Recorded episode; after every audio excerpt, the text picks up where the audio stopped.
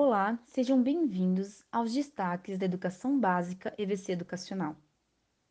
Por 421 votos a 1, a Câmara dos Deputados aprovou nesta quarta-feira, dia 8, um projeto de lei que atualiza a legislação que regulamenta o Fundo de Desenvolvimento da Educação Básica Fundeb, principal mecanismo de financiamento da educação básica no país.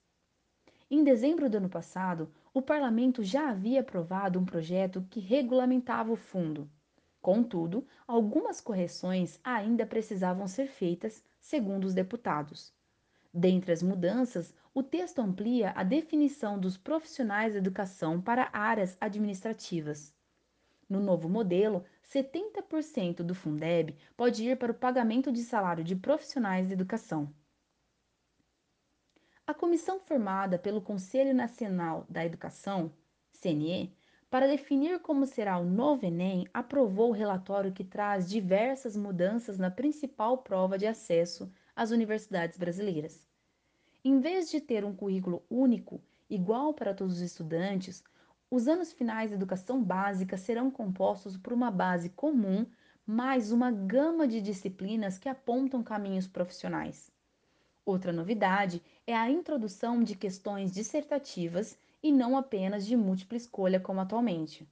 O modelo foi traçado após análise de exames classificatórios para universidades utilizados.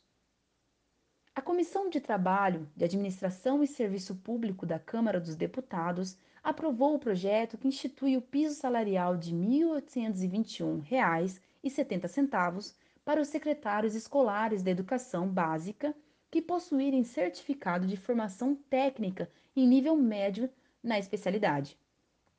Conforme o texto aprovado, o valor do piso deve ser entendido como um vencimento básico a ser adotado pela União, estados, municípios e Distrito Federal, e valerá para uma jornada de 40 horas semanais.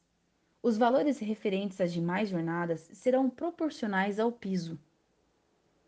A aprendizagem brasileira registrou avanço nas séries do quarto e do sétimo ano do ensino fundamental, obtendo pontuações acima da média de 16 países da América Latina e Caribe, conforme o estudo regional comparativo e explicativo de 2019, divulgado nesta semana. O Brasil aumentou suas notas em todas as áreas avaliadas, em comparação ao monitoramento anterior realizado em 2013 a avaliação foi feita em áreas como leitura, escrita e matemática. No caso do sétimo ano, também foi avaliada a área de ciências naturais. Conforme o relatório, o acesso à educação pré-escolar, os dias de estudo semanais, o envolvimento da família e expectativas dos pais contribuíram para os melhores resultados na aprendizagem. Contudo, observou-se a necessidade de aprimorar os mecanismos equitativos que promovam a aprendizagem entre os indígenas.